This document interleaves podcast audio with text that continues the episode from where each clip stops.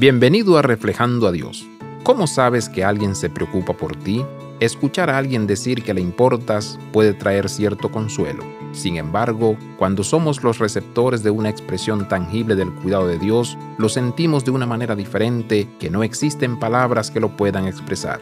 La presencia de Dios, la sensación de que está cerca, es un regalo para nosotros como creyentes. Aunque no podemos ver al Todopoderoso de una manera física, podemos sentir el cuidado de nuestro Padre Celestial.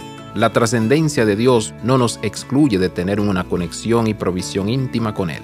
Recuerdo haber viajado unos 150 kilómetros a un asilo de ancianos con mi padre para visitar a un amigo suyo de hace mucho tiempo.